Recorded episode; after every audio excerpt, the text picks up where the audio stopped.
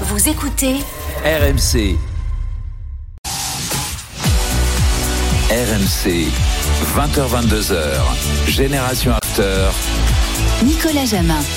Avec Fred Armel, Johan Crochet, Julien Laurence et Polo Breitner, Génération After spécial drôle de dame. Comme tous les lundis soirs de 20h à 22h, appelez-nous au 3216. Dans moins d'un quart d'heure, c'est votre moment. Vous pouvez poser vos questions euh, aux quatre euh, drôles de. Tiens, D'ailleurs, j'ai reçu un mail cette semaine euh, d'un fidèle auditeur de Génération After, mais une nouvelle génération, plus jeune. Il m'a dit Nicolas, pourquoi on appelle ça les drôles de dames Alors, alors, alors, ça date de 2007 quand même. Hein alors, j'ai c'est une référence à une grande série. Voilà. à la Mais télé. en fait, c'est, le truc, c'est que euh, au départ, au départ, euh, on était trois. Oui. On était trois au tout début. Comme les drôles de dames. Voilà. Et comme les drôles de dames, donc euh, qui était une série. euh, Et quelqu'un a dû lancer ça et c'est voilà, un soir comme ça, puis on a commencé à mettre la musique et c'est, venu de là. Et Drôle de dame. Quelqu'un a vu la série Gilbert m'a dit que je ressemblais à Farah Facette. Donc, euh, Farah Farah Fawcett. Fa- Farah Farah Fawcett. Fawcett. moi, moi, j'aimais bien euh, la Ou la brune. facette. Celle qui faisait le rôle, c'était Sabrina. Oui, mais alors moi, j'étais tout petit, j'ai peu de souvenirs. Je crois qu'ils en ont fait un film d'ailleurs après. Hein, Oui, mais pas avec hein. d'autres actrices, donc c'est plus pareil. Quoi. Oui. Avec Et, Lucy Liu, Farah. Facette, c'était la femme de qui Polo euh, Tom. Medjor. Lee Majors. Lee Major. L'homme qui tombait à pic, ça n'a rien à voir. Non. Lee Majors. D'accord, ok. Bon, peu Ouais, importe.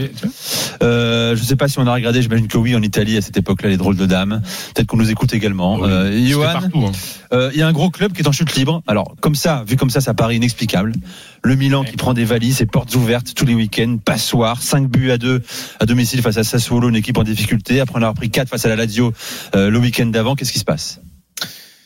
Euh, même eux ont du mal à l'expliquer. parle du champion d'Italie. Hein. Ouais, évidemment, et, et même Pioli a du mal à, à l'expliquer. Alors il dit voilà, c'est après le match contre la Roma euh, où en fait ils sont remontés deux buts en toute fin de match sur deux coups de pied arrêtés, Ça fait de partout. deux partout, c'est ça. Ils menaient 2-0, ils font deux partout. Euh, je crois qu'ils menaient 2-0 jusqu'à la 87e minute euh, de mémoire. Et euh, il explique qu'à ce moment-là, il y a une espèce de, de cassure mentale où euh, ce qui maintenant il a l'impression qu'en fait à chaque difficulté euh, bah, ils ont la tête sous l'eau et qu'ils sont incapables de faire face à une difficulté dans un match. Ils prennent un but, bah, il y a le deuxième, il y a le troisième, il y a le quatrième, il y a le cinquième. Enfin, pas à chaque match, mais dans, dans la liste que tu as donnée, je rajoute quand même qu'ils ont perdu le derby en Super Coupe d'Italie 3-0, Oui. qu'ils prennent une avalanche, une avalanche pardon, de, de, de, de buts en première mi-temps qui est incroyable. Ils rentrent toujours très mal dans leur match. Ils étaient menés euh, à Lecce très rapidement au tout début du match aussi. Euh, c'est- très compliqué. Et aujourd'hui, on se pose pas mal de questions parce que quand vous êtes sur début 2023 la plus mauvaise défense des quatre grands championnats européens, que vous avez pris Les 14 5, buts, s'il te plaît. des, non des quatre grands championnats européens plus la Ligue 1. Euh, il adore ça. il y a, Voilà. il y a 14 Manque buts encaissés en 4 matchs, 18 en 7 matchs. Il y a zéro clean sheet en 2023. Alors, en Italie, le, le côté un peu facile, c'est de dire, ouais, mais il y a plus Maignan. Bon, en fin d'année dernière, il n'y avait plus Maignan non plus, et, il n'y avait pas ces problèmes-là. Le, premier intérim de Tatarusanu, quand Maignan s'était blessé en équipe de France, souvenez-vous, lors de la première saison de Mike à, Milan, il avait été bon aussi. Donc euh, le problème, je suis d'accord que Tatarusanu, c'est pas Maignan, il n'y a, pas de problème là-dessus, il n'y a, aucun débat, mais c'est pas le problème. Moi, je vois une équipe qui a perdu son dynamisme, je vois une équipe qui était très forte en réagression à la perte du ballon, qui ne l'est plus. Je voyais une équipe qui bougeait beaucoup, qui ne bouge plus. Je voyais une équipe qui accélérait beaucoup le jeu, qui ne l'accélère plus. Je voyais un côté gauche ultra dominant, qui ne l'est plus aujourd'hui. Théo est en difficulté, Léao est en difficulté. Euh, Théo, il fait quasiment plus aucune accélération sur son côté gauche. Il se contente de donner la balle. Il fait plus de différence individuelle. Léao, on a l'impression qu'il est un peu ailleurs. Il y a ces histoires de contrat sans doute qui doivent jouer un petit peu dans dans, dans, dans sa tête, dans la négociation qu'il a avec les dirigeants du, du Milan.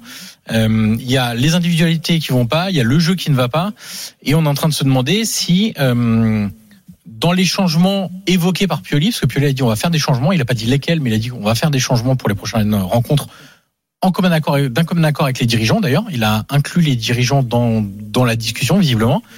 Euh, moi, j'imagine assez facilement qu'il va abandonner son 4-2-3-1 pour renforcer son milieu et passer en 4-3-3, parce qu'il y a un problème de 10 à Milan parce qu'ils avaient beaucoup d'espoir sur De Ketelaar et pour le moment c'est un peu compliqué parce que Brahim Diaz on le connaît c'est il fait euh, cinq super matchs en début de saison et après il s'éteint jusqu'en juin Euh, donc si tu as trop de difficultés à mettre en place ton 10 il a essayé Pobega il a essayé plein de joueurs à ce moment-là passe avec un milieu à 3 donner plus de consistance à ton milieu de terrain Euh, mais il y a aussi une question qui concerne Pioli c'est-à-dire que euh, au-delà même des choix de ce week-end qui sont catastrophiques euh, parce que je veux bien que tu sanctionnes un peu les AO pour une attitude visiblement, c'est la République, je crois, qui sortait ça ce matin, à l'entraînement un peu trop dilettante, pas très concerné, etc.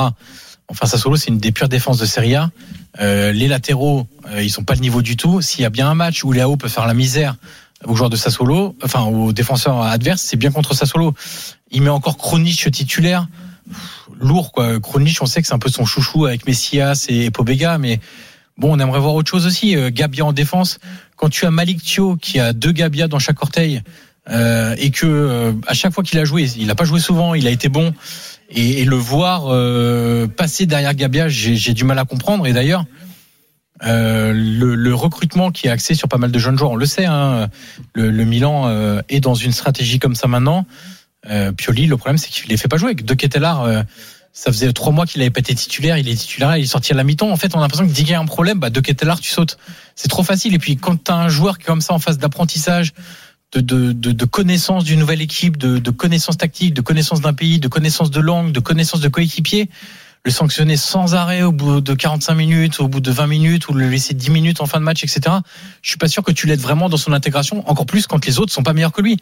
Donc euh, il va falloir aussi que Pioli peut-être euh, euh, décide de faire jouer un peu plus la concurrence. Et les Thio, j'ai envie de le voir. Vranks, qui est arrivé aussi, j'ai envie de le voir. De Ketelar, j'ai envie qu'on lui donne beaucoup plus d'opportunités, qu'on lui fasse confiance. Parce qu'en fait, c'est simple, avec euh, ce type de joueurs-là qui arrivent dans un grand championnat, tu peux très facilement les perdre très rapidement. De Ketelar, attention, c'est un investissement qui est très costaud, c'est 35 millions d'euros. Alors, je suis pas en train de dire que c'est déjà perdu parce qu'on se souvient de Tonali l'année dernière, on se souvient de euh, de Léa aussi au début qui a eu beaucoup de mal lors de leur première saison, qui ont eu beaucoup de mal lors de leur première saison. Mais bon, moi j'ai envie de voir autre chose quoi. Je, je Gabia, Kronic, Pobega, j'en peux plus quoi. Il va il va falloir euh, voilà, change un peu ton, ton système euh, défensif, change aussi euh, peut-être que Kaloulou il faut le mettre un peu à droite, peut-être qu'il faut renforcer ta défense, il y a des choses à faire mais stop avec te- tes, tes, tes soldats de l'année dernière qui t'ont permis de gagner le Scudetto etc. Si l'année dernière je disais que c'était un exploit de gagner le Scudetto avec cet effectif-là, c'est bien que c'est un exploit littéralement, c'est que tu vas pas le répéter chaque saison. Donc fais Mm. en sorte de faire jouer la concurrence qui est arrivée que, cet c'est vrai que le Napoli a un peu regardisé le, le Milan, euh, champion euh, en Ah, titre euh, de, de, Serie A. Bon, je précise quand même, il y a deux Français qui ont marqué ce week-end à Sassuolo. C'est Armand Lorienté sur penalty. Mm. Et aussi un homme dont on parle peu, hein, c'est Grégoire Defrel, français euh, de Ouais. région parisienne qui fait sa carrière en Serie A. Très bien établi à Sassuolo, qui est revenu après un passage à la Roma qui a été très difficile, mais c'est pas le seul. Tottenham hein, pour Milan, hein, faut le rappeler. Hein. ouais. Dans 15 jours aussi, huitième de finale, aller de Ligue des Très Champions. bien. Même si Tottenham, Tottenham a mis une, une danse à Preston, mon cher Julien. Heureusement. Doublé de avec deux Minson, buts ça permet à Doug Minson de, de- de retrouver le chemin des filets, quoi. Ouais, ouais, tout à fait. Il a joué en pointe parce qu'il n'y avait pas Harry Kane qui était euh, mis au repos. euh, et donc, ça a beaucoup mieux fonctionné, euh, comme par hasard, pour Son sans Kane. Et on a aussi vu un but de Danjuma, Arnaud Danjuma, le- l'ancien attaquant de Villarreal qui est arrivé en prêt à Tottenham euh, ce mois-ci et donc a commencé euh, avec un avec un premier but pour son premier match. Tottenham euh, à Milan dans euh, 15 jours, le 14 février, le soir, du huitième de finale entre le Paris Saint-Germain et le Bayern Munich. Il y a un derby qui arrive aussi encore pour le Milan. Il y avait le derby en Supercoupe. Là, il y a le derby de championnat. Donc, c'est vraiment pas une période facile. Euh, mon cher Julien, je reste avec toi. Liverpool, euh, encore battu, et encore une fois par deux Zerbi, euh, deuxième fois en deux semaines. Euh, là, c'est en FA Cup par Brighton de buts à un. Normal, dit, dit Johan. Normal, sauf que euh, à Brighton, il manquait leur meilleur joueur, qui est Moses Caicedo, qui est en instance de départ ou qui aimerait plutôt bien quitter le club pour aller à Arsenal, euh, qui a fait une offre de 75 millions d'euros, euh, qui a été rejetée par par Brighton. Donc même sans Caicedo, même sans plus, par exemple, même sans leur gardien titulaire, avec quelques changements. Ils ont quand même réussi à battre cette équipe de Liverpool à qui rien ne réussit parce que c'était un petit peu mieux de la part de Liverpool qui a ouvert le score en plus avec Harvey Elliott, euh, avec une équipe elle euh, bah, la, la meilleure possible pour Klopp, qui avait vraiment besoin d'une victoire hier et au final euh, ils encaissent un but à la quasiment à la dernière minute, un but magnifique de de Mitoma, l'attaquant japonais qu'on avait vu à la Coupe du Monde, euh, de, Brighton, qui a une histoire fantastique euh, et qui marque d'abord. On va juste le, raconter rapidement pour ceux qui l'ont pas vu, mais euh, sur un centre de la gauche, il est dans la surface, il, contrôle le ballon de l'extérieur du pied. en, demi-volée un petit peu et le ballon monte, il fait crochet en l'air en fait et avant que le ballon retombe par terre et rebondisse, il le met de voler euh, sous la transversale de de de de d'Alison Becker pardon c'était c'est un but exceptionnel vraiment Tout extraordinaire ça à la 90e euh, minute en plus. La en folie, plus quoi. donc, entre celui-là et celui d'Ossimène vous choisissez le plus Ah beau oui, du moi, week-end moi je et, peux euh, Mitoma, franchement.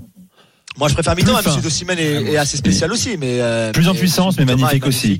Alors, raconte son histoire Ah oui. quand même à Korumi Thomas parce que elle est, elle est singulière. Hein. C'est un homme qui a décidé, alors qu'il allait signer son premier contrat professionnel, de retourner à la fac.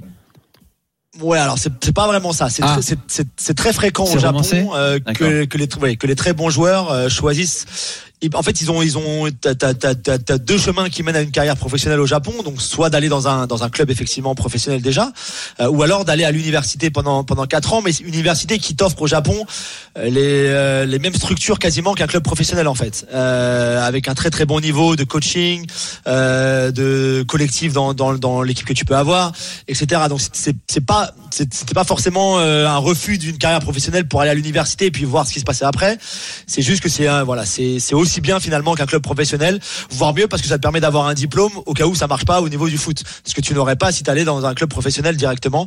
Lui a choisi cette voie-là, mais Kyogo par exemple, qui est très bon avec le Celtic Glasgow, a aussi choisi ça.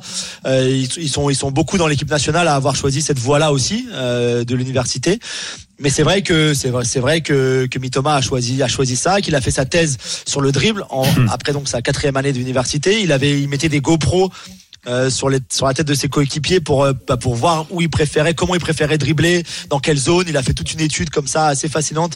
Si vous avez un petit peu de temps pour la lire, elle est traduite en anglais notamment. Je sais pas. Ah si bon Combien de pages Tu sais ou pas Parce qu'une Euh, thèse je sur le dribble, si tu dois faire 400 pages, euh, tu tires un peu Ah à oui, non, quand je même. pense hein. pas qu'elle soit si longue. Non, non, mais mais voilà, c'est un dribbleur magnifique. Il a 25 ans. Et ce que ce que j'aime en fait dans dans l'histoire de Mitoma, donc ils sont allés le chercher au Japon, euh, Brighton, euh, pour très peu d'argent, mais ils l'ont prêté ensuite à l'Union Saint-Gilloise, qui est qui appartient aussi au même propriétaire Tony Bloom que Brighton, où il a pu bah, s'adapter à la culture européenne, au football européen, euh, à, bah, plein de choses avant de revenir à Brighton. Et même une fois qu'il est revenu à Brighton, ils ont mis, ils lui ont laissé le temps pour s'adapter à cette équipe-là, à la Première Ligue, avant de monter en puissance et d'être enfin titulaire, comme ça avait été le cas avec Caicedo par exemple et, et McAllister même. Donc c'est vrai qu'ils sont, ils sont très très bons à ce niveau-là sur comment intégrer et gérer leurs nouvelles recrues, notamment celles qui arrivent d'univers complètement différents.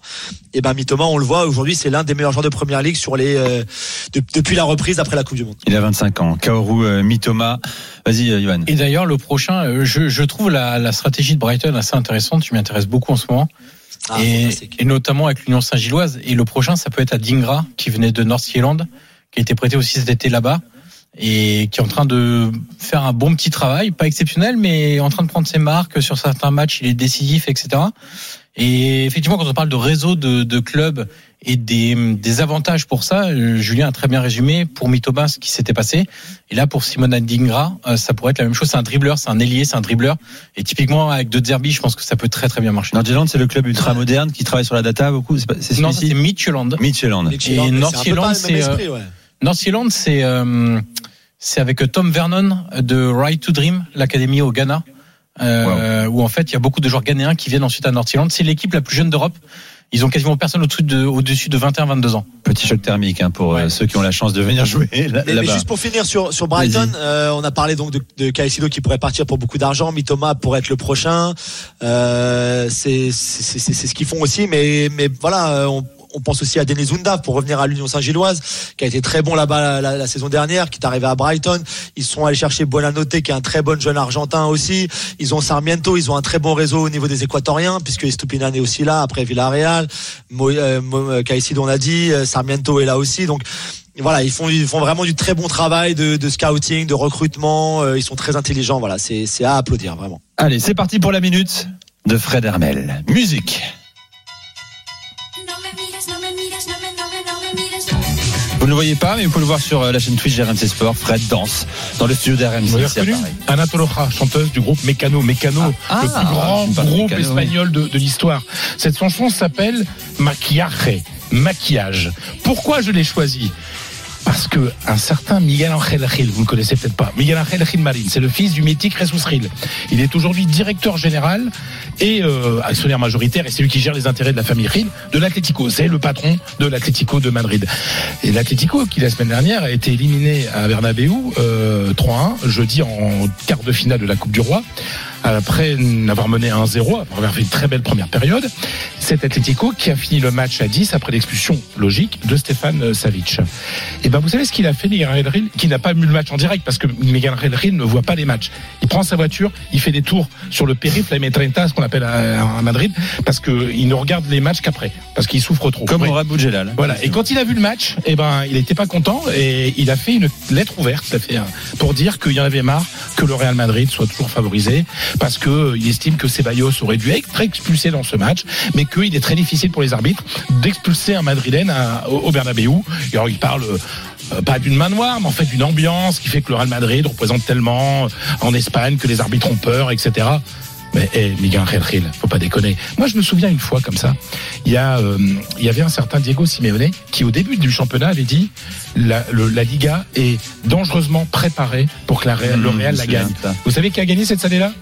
L'Atlético. Voilà. Très malin. Mais alors, vous savez pourquoi pourquoi j'ai choisi maquillage? Parce qu'il veut maquiller des choses. Qu'est-ce qu'il veut maquiller, euh, Miguel Miguel Angel Gil?